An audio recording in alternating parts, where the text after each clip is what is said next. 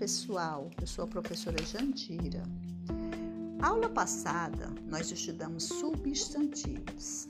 Substantivo é a palavra que dá nome às coisas, às pessoas, os animais, lugares, sentimentos e a qualquer ser vivo e sem vida. Hoje, nós vamos estudar o coletivo.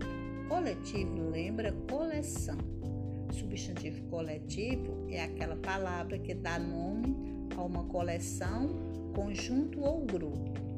Vou passar um vídeo para vocês, vocês assistam direitinho e depois resolvam a atividade.